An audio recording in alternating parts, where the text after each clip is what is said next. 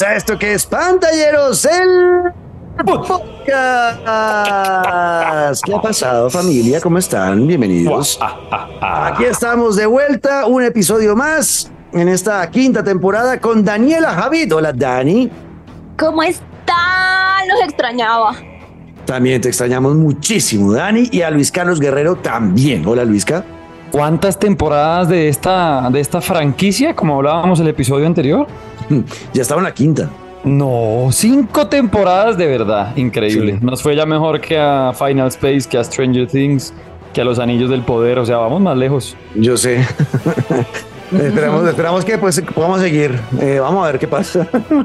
vamos, vamos. Y hoy, uy, un tema que estábamos hace rato ahí guardados, mi querido Juan. Sí, sí, y lo vamos a sacar esta semana eh, porque ya, eh, ya en septiembre llega a PlayStation 5. Estamos hablando del Baldur's Gate 3, uno de los juegos que yo personalmente más hypeado estaba este año eh, que no mucha gente lo tenía en el radar porque es un juego de rol clásico inspirado en el universo de Calabozos y Dragones, de Dungeons and Dragons. Eh, um, y que pues algunos jugamos el Baldur's Gate 2 y el 1 es un juego típico clásico de, rol eh, donde lo más importante son las relaciones de los personajes lo que hablen con los NPCs el desbloqueo de esas misiones secundarias encontrar secretos por todo lado, eh, conocer muy bien a tu propio personaje y desarrollarlo y mejorarlo en habilidades y demás, y combate clásico rolero por turnos, donde incluso hay lanzamiento de dados como si estuvieras jugando con tus amigos en la sala de la casa, el Calabozos y Dragones clásico. Es eso Baldur's Gate 3. ¿Y por qué vamos a hablar de él hoy? Y no es reseña porque no lo hemos jugado ninguno de nosotros. Yo voy a traer reseña de este juego después. Em, es que vamos a hablar del drama que armó Baldur's Gate 3, porque ha sido un éxito rotundo, eh, tanto en Metacritic, los críticos lo pusieron eh, por encima del Zelda Tears of the Kingdom, y también los jugadores que ya lo han estado jugando durante un mes en PC, porque salió un mes antes en PC, pues están maravillados. Pero vamos a hablar de ese drama que despertó, así que prepárense, alisten esos dados de 20 caras, lanzamos, acabo de hacer una, un chequeo de carisma, sí, tengo 20 de carisma, puedo continuar con esto que es Pantalleros el Podcast. Bienvenidos.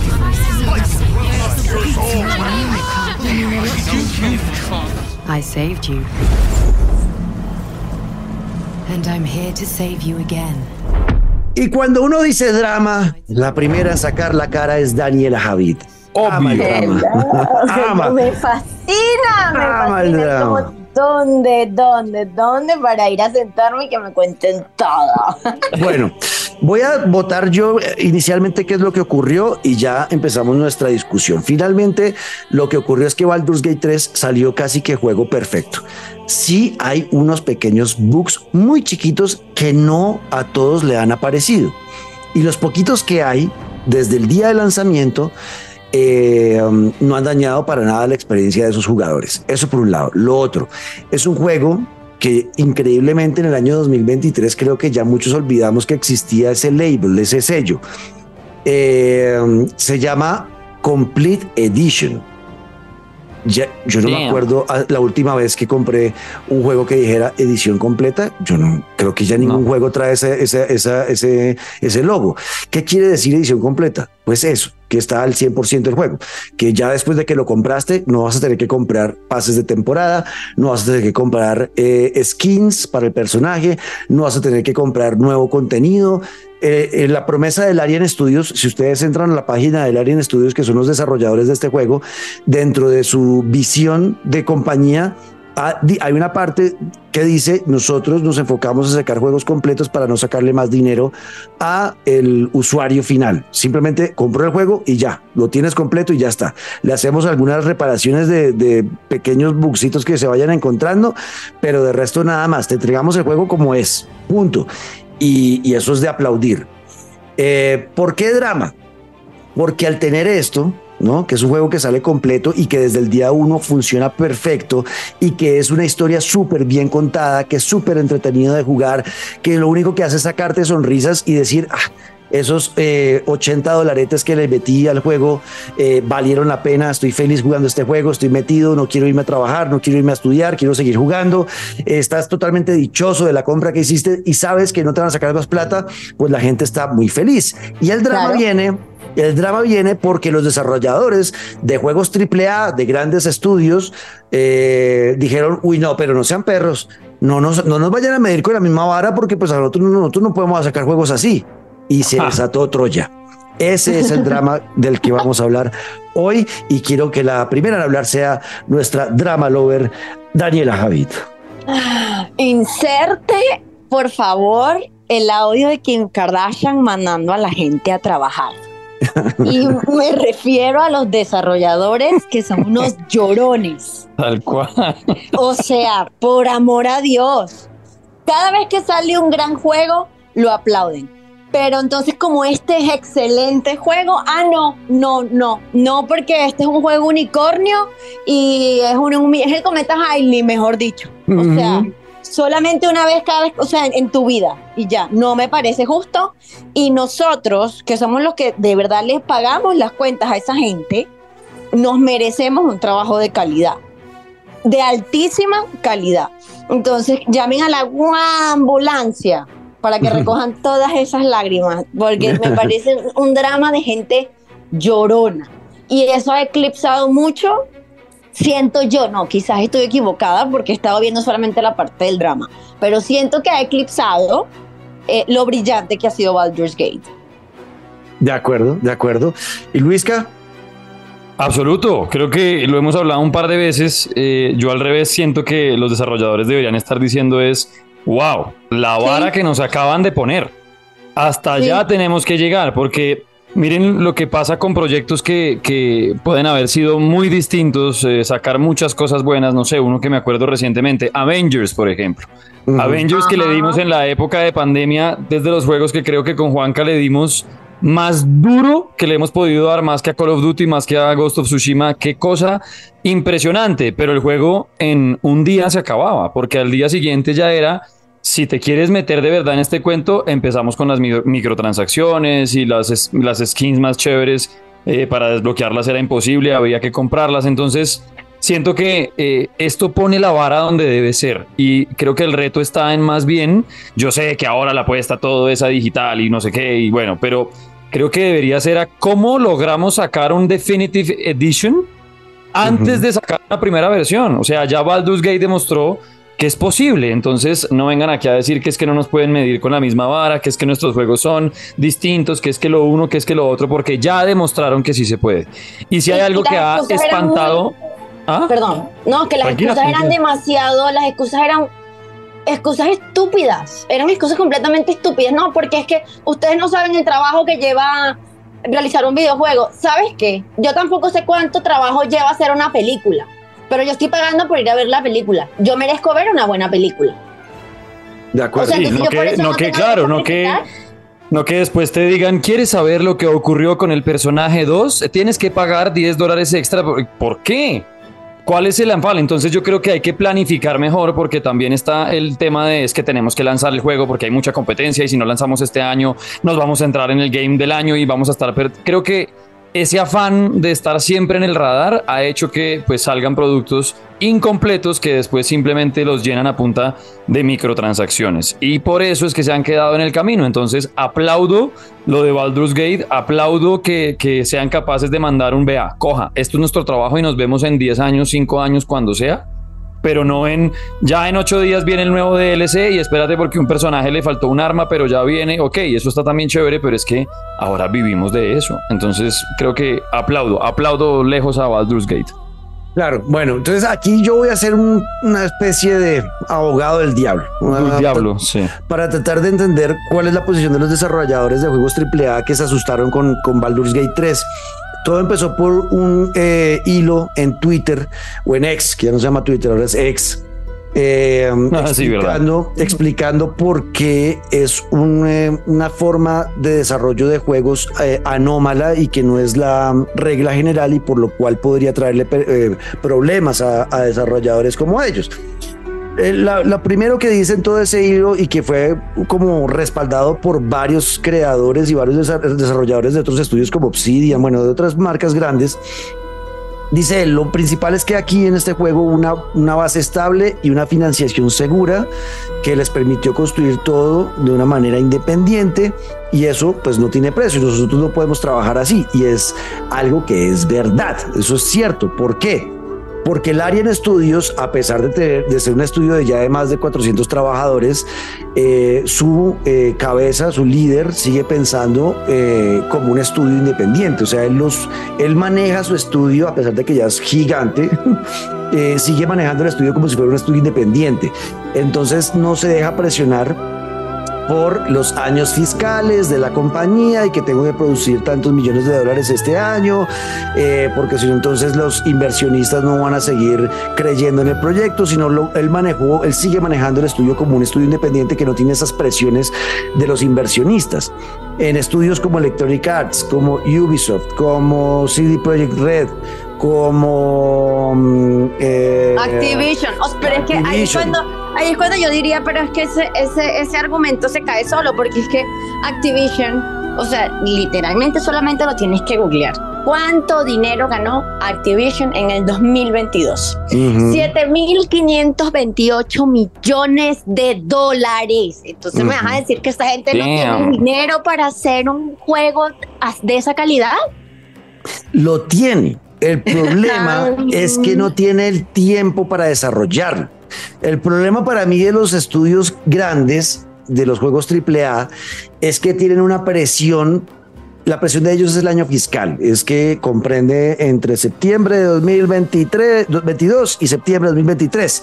Y en ese año fiscal por presión de los inversionistas, porque estos, estos, eh, estos estudios todos están en bolsa de valores y demás, eh, a ellos les ponen objetivos y límites de tienen que generar tanto dinero en este año fiscal para que estén en, en em, superávit, ¿no? Y podamos invertir más dinero y podamos sacar nuevos juegos. Si no cumplen ese objetivo, van a empezar a perder dinero y se van a empezar a ir algunos inversionistas, van a vender acciones, mejor dicho, puede, puede ser peligroso para ese estudio.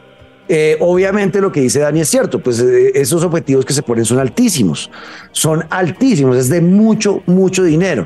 Entonces ellos para tratar de cumplir, por eso pasa lo de Madden que hablábamos hace ocho días, lo de FIFA, por eso saca, por eso pasó tanto lo que pasó con Assassin's Creed, que en el punto en el que estuvieron sacando un Assassin's Creed anual y perdió toda la calidad y fue un desastre, eh, es por la presión que tienen de sacar. Entonces, ¿qué dice el desarrollador?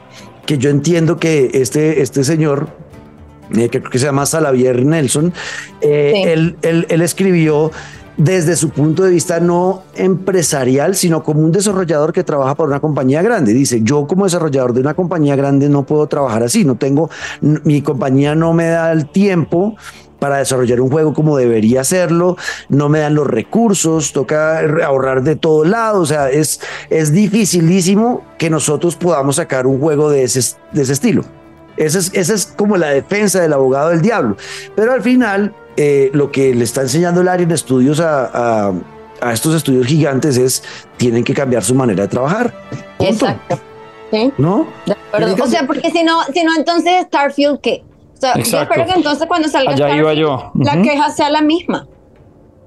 Vamos a ver, esta es una gran prueba, porque según, lo, que nos dijeron, según lo que nos dijeron, eh, lo que nos dijo, eh, eh, ¿cómo se llama este man? Todd Howard, el director de Bethesda, es, no, llevamos 25 años trabajando en Starfield. Exacto, entonces me vas a decir que esa gente no tenía ni plata, ni tiempo, ni recursos, o sea, claro que lo tienen, puede... Exacto. Vamos Sobre todo tiempo. vamos a ver, vamos a ver con qué va a salir Starfield. Ese juego también ya la próxima semana está para jugar, ya lo pueden descargar. Incluso, incluso este fin de semana creo que los que compran, porque a ver, yo lo voy a jugar en Game Pass, porque está en Game Pass, yo lo juego desde el 6 de septiembre. Pero eh, los que, a pesar de tener Game Pass, decían pagar la edición premium del juego, eh, lo van a poder jugar, si no estoy mal, desde este fin de semana. Eh, entonces, eh, bueno, vamos a ver. yo no sé, es, yo sí creo que la manera en que está trabajando la industria de los videojuegos al volverse, al, haberse vuelto tan exitosa y generar tanto dinero, pues está siendo como víctima de su propio invento. Y, y, está perdiendo totalmente la calidad y los jugadores cada vez quedan menos contentos con algún juego nuevo que compren porque siempre falta algo, porque siempre te piden que tienes que pagar algo más, porque siempre tienes que esperar un nuevo contenido que salga y pagar por él. Em, yo sí creo que por lo menos flexibilizarse, ¿no? Por ejemplo, lo de Bethesda es un buen ejemplo. Pues sí, vas a tener unos juegos que vas a desarrollar como en el fondo de tu empresa. Van a tener una gente por allá en un cuartico trabajando 25 años en un juego. Y por otro lado, pues si estás generando tanto dinero, pues contratar más empleados para que puedan desarrollar esos juegos anuales que te ayuden a, soportar la presión del inversionista. Pero, pero que tiene que cambiar, tiene que cambiar. Y me parece maravilloso que Baldur's Gate esté dando y ojalá se gane el juego del año para que les duela más. Sí, sabes que lo pensé. O sea, me va a doler que no lo gane Zelda. Pero si lo gana Baldur's Gate, te lo juro que no me molestaría solamente para ver el mundo arder. Total. Que dicen ellos que, o sea, sí es un unicornio Baldur's Gate, eh, pero, pero hay, hay estudios que, que trabajan de, de, esta forma y lo hacen bien. Eh, Rockstar Venga, y, con y vamos a sacar a. Vamos a sacar a Hogwarts Legacy de esa competencia. Sí, yo, creo, yo, sí creo, yo, no creo que haya quedado al mismo nivel, weón. Sí, sí, No, es que, yo, yo lo pregunto porque, o sea, Zelda estaba claro que iba a luchar. Starfield está durísimo por meterse y lo que está pasando con Baldur's Gate pues va a ser impresionante. Pero es que lo de Hogwarts Legacy siento que, claro, como se lanzó hace tanto, pero eso también es un juego muy bravo. sí, es bravo. O sea, yo, yo creo que tú eres el único stand por ahora. de así como juego del año. No, yo para mí el juego del año ya está obviamente entre Zelda y cualquier otro que le compita, pero digo es que es que es una calidad de juego que le tocó competir contra monstruos muy bravos, porque lo ponen otro año y puede que la competencia sea un poco más fácil. Pero pues. entonces, basado en eso, basado en eso, porque, o sea, volviendo como al argumento que daba Juanquita, o sea, que además se une como al argumento que, que daba este hombre Salavier Nelson, que era como que no, porque además ellos están eh, parando en todo el fandom de Dungeons and Dragons, Hogwarts Legacy, pues se está parando nada más y nada menos que en el fandom de Harry Potter. Sí, eso, a eso iba yo, que lo hicieron muy bien. O sea, es de las pocas que han tocado franquicias duras que han salido bien.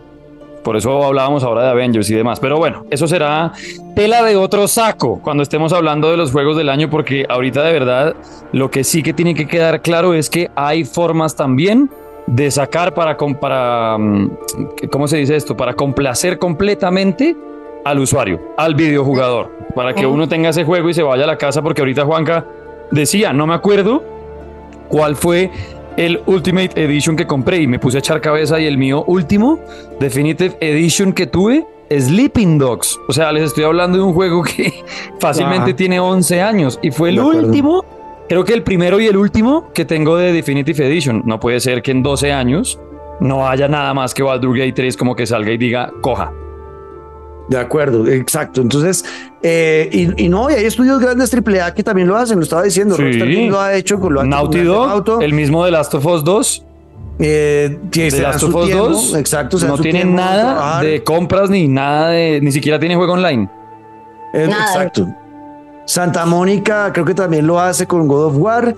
Eh, o sea, sí se puede hacer juegos de altísima calidad entregados completos en el día uno eh, um, y, mantener satisfecho al, usuario final que pues por el cual ellos existen que es el, gamer. No ellos sí claro el, inversionista te da la plata y todo pero si no hay jugadores que compren el juego pues al final el producto que ah, por el cual invirtió pasa, pues pasa el cyberpunk pasa el cyberpunk. Exacto, entonces yo sí creo que se puede. Eh, Nintendo, que lo quería decir, Nintendo también tiene eh, en su gran mayoría de los juegos, por lo, por lo menos los que más cuida, los Marios, los Zelda, eh, trabaja de esa forma también, entrega juegos muy, muy, muy bien pulidos desde el día uno. Eh, hay otros que a veces fallan, pero, pero bueno, es una regla que, que, ellos tienen también dentro de su compañía, pero sí se puede trabajar así y creo que esto es una muy buena llamada para toda la industria y invitarlos, ojalá que vean esto no como el fin de los mundos y que, que entonces se van a quebrar y la gente ya no los va a querer y, y, los va a odiar y qué porquería todo lo que haga Ubisoft y qué porquería todo lo que haga Electronic Arts, sino invitarlos a que, bueno, pues hay que corregir. Si esto pasó, hay que corregir. Tienen que ver cómo cambian la manera en que trabaja la industria y no enfocarse solamente en las ganancias macro, sino entender que si generas fidelidad de tus usuarios, por ejemplo, estoy seguro que los que juguemos Baldur's Gate 3 vamos a estar esperando el próximo juego del Arian. Estoy seguro. Claro. lo van a comprar eh, masivamente. Y ya no es solamente el tema de, de, calabozos y dragones, porque realmente las, este primer mes ha jugado, ha jugado como no sé cuántos millones de personas ese juego. Empecé solamente. Y estoy seguro que no hay tantos jugadores de calabozos y dragones en el mundo. Seguro. Sí, sí, claro, por supuesto. Ay, lo que se viene, lo que se viene, exacto. Vamos a ver ustedes qué piensan. A ver. A mí esto me, me, recuerda mucho, o sea, porque en oposición o como en contraste, mejor dicho, pensaba mucho en lo que me pasó a mí con Valhalla, en mi eterno trauma, porque era como que yo tenía tantas, yo, yo amaba tanto Assassin's Creed y de verdad lo voy a pensar mil veces antes de comprar el próximo. Es más, por dos. Eh, voy a esperar a que esté en un descuento de esos locos tipo Black Friday, porque si, si es que me convence el gameplay, porque lo vería primero, porque no, o sea, lo que hizo Ubisoft para mí, lo que me hizo es imperdonable, imperdonable. Entonces, que les sirva de lección. Claro, y creo que aprendieron, Dani. Ellos aprendieron con Valhalla porque hace. Eh, ¿Cuándo jugaste tú Valhalla? ¿Fue en el 2020? ¿2019? 2019, 20. 2020, no, porque recuerdo que era pandemia. 156 horas. 2020. Eh, y pues es 2023, pasaron tres años. Ya por lo menos se dieron un tiempito, ¿no? Para trabajar en este Mirage. Eh, o sea, ya no, porque antes de eso era uno anual, era uno anual y creo que se dieron cuenta que, iban por el camino que no era y empezó a perder goodwill esa empresa y empezó a perder eh, respeto y empezó a perder ventas y empezó a perder inversionistas porque al final es lo que le puede pasar a todos los AAA si no deciden cambiar su estilo de, de, trabajar. Eh, vamos a ver qué pasa con el Mirage. Dicen que va a ser más pequeño, que va a ser enfocado a como fueron los primeros. Eh, vamos a ver. Pero sí, esto es un debate interesante que se puede dar en la industria y que ojalá cambie cosas porque sí, obviamente... Mm, Larian Studios le dio una bofetada a todo el mundo y dijo si se pueden hacer juegos de alta calidad. Y ustedes que lo están escuchando, no es que vayan a entrar al juego porque está el hype y uy, no, es la locura y se aburran, ¿no? Porque puede pasarles. Claro. realmente es un juego muy, muy específico para los amantes del rol. Yo, por ejemplo, soy cero. Te va a gustar. Yo nunca he podido con, con, con, el tema de rol, es decir, jugarlo en, con amigos en el colegio y de frente, sí, par veces, pero eso de videojuegos de ataque por turnos y de... eh, nunca he sido muy de ese estilo. Pero le voy a entrar porque quiero saber qué es lo que está pasando. Ahora, lo que dice Juanca, entre sabiendo que si usted no ha sido juego de rol como yo, no es mm. que se vaya a enamorar ahora porque llegó Baldur's Gate y ahora sí, este sí es el que es. Mm, puede que no. Ahí le, no, el del Ring primero. No, pero es diferente, porque eso es lo que quería decir. Porque Elden Ring o, o Diablo son juegos de rol, pero son juegos de rol de acción, donde incluso si, te, si, te, si, te, chupa un huevo la historia, te puedes saltar las cinemáticas y mm, sigues matando gente y ya está. Sí, es cierto. Acá no. Este juego entre más hables con los NPCs, te, te, eches las charlas con ellos, entiendas sus historias, te dejes contar la historia que te quiere contar Larian, primero te vas a meter mucho más en el mundo y ahí es cuando empieza un poquito la adicción, ¿no? De Mari, quiero saber más qué pasó con esta persona, e ir buscas y te pierdes de la, de la, misión principal, por ejemplo, y terminas haciendo misiones secundarias, pero que esas misiones secundarias, que esa es la genialidad de Larian, esas misiones secundarias eh, que haces terminan afectando la campaña principal. Por ejemplo, si tú no completas misiones secundarias que te aparecen en el acto 1 del juego y luego quieres hacerlas en el acto 2, muchas desaparecen y otras cambiaron y las que sí hiciste determinaron ciertas cosas que van a pasar en el acto 2. O sea, todo, que yo, yo, no sé, no sé cómo hicieron esto. O sea, todo está conectado, Dani. Y las decisiones que tú tomes, las cómo hables, cómo tú abordes los diálogos con estas personas eh, no, pues, no, jugables, pues los NPCs eh, también van a tener un, eh, un golpe en el desarrollo de tu personaje y en su historia ya principal en el resto del camino. O sea, todo está conectado. Y hay muchos secretos. He visto mil videos en YouTube de me hubiera gustado saber esto antes de empezar a jugar Baldur's Gate 3. y te enseñan cosas, por ejemplo, algo sencillo como hay un hechizo que es hablar con los muertos.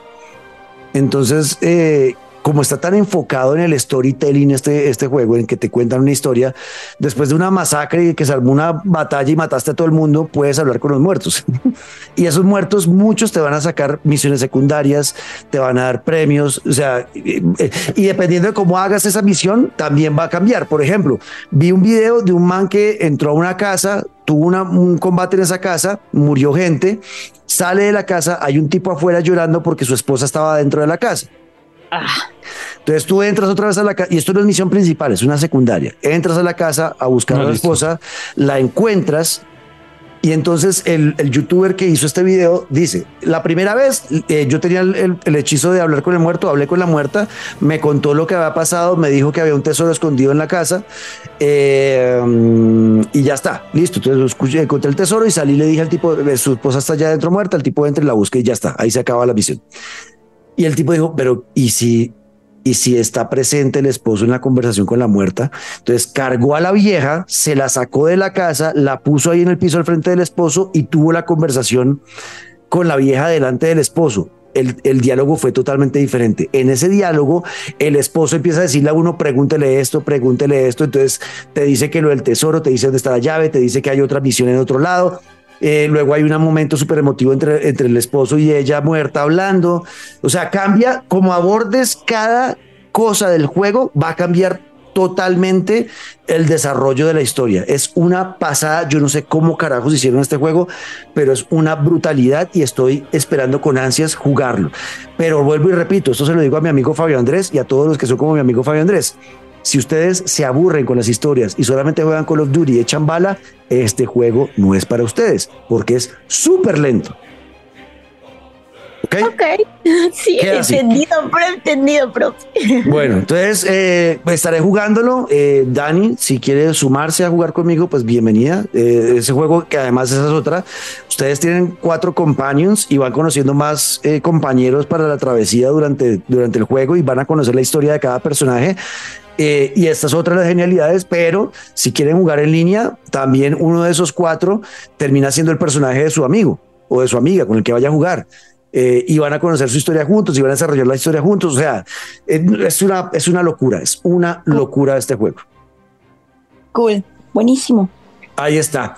Lo que nos quieran decir, lo que piensen ustedes de, de lo que ha ocurrido con Baldur's eh, Gate 3, si nos quieren eh, decir lo que sea, pues ahí estamos eh, con ustedes en todas las redes sociales, arroba Luis Caguino el Piso Guerrero, arroba Dani Javit con doblete al final y arroba Juanca Screams en todas las redes sociales con el numeral Pantalleros el podcast, ahí le respondemos y hablamos y leemos sus mensajes. Dani, gracias por acompañarnos.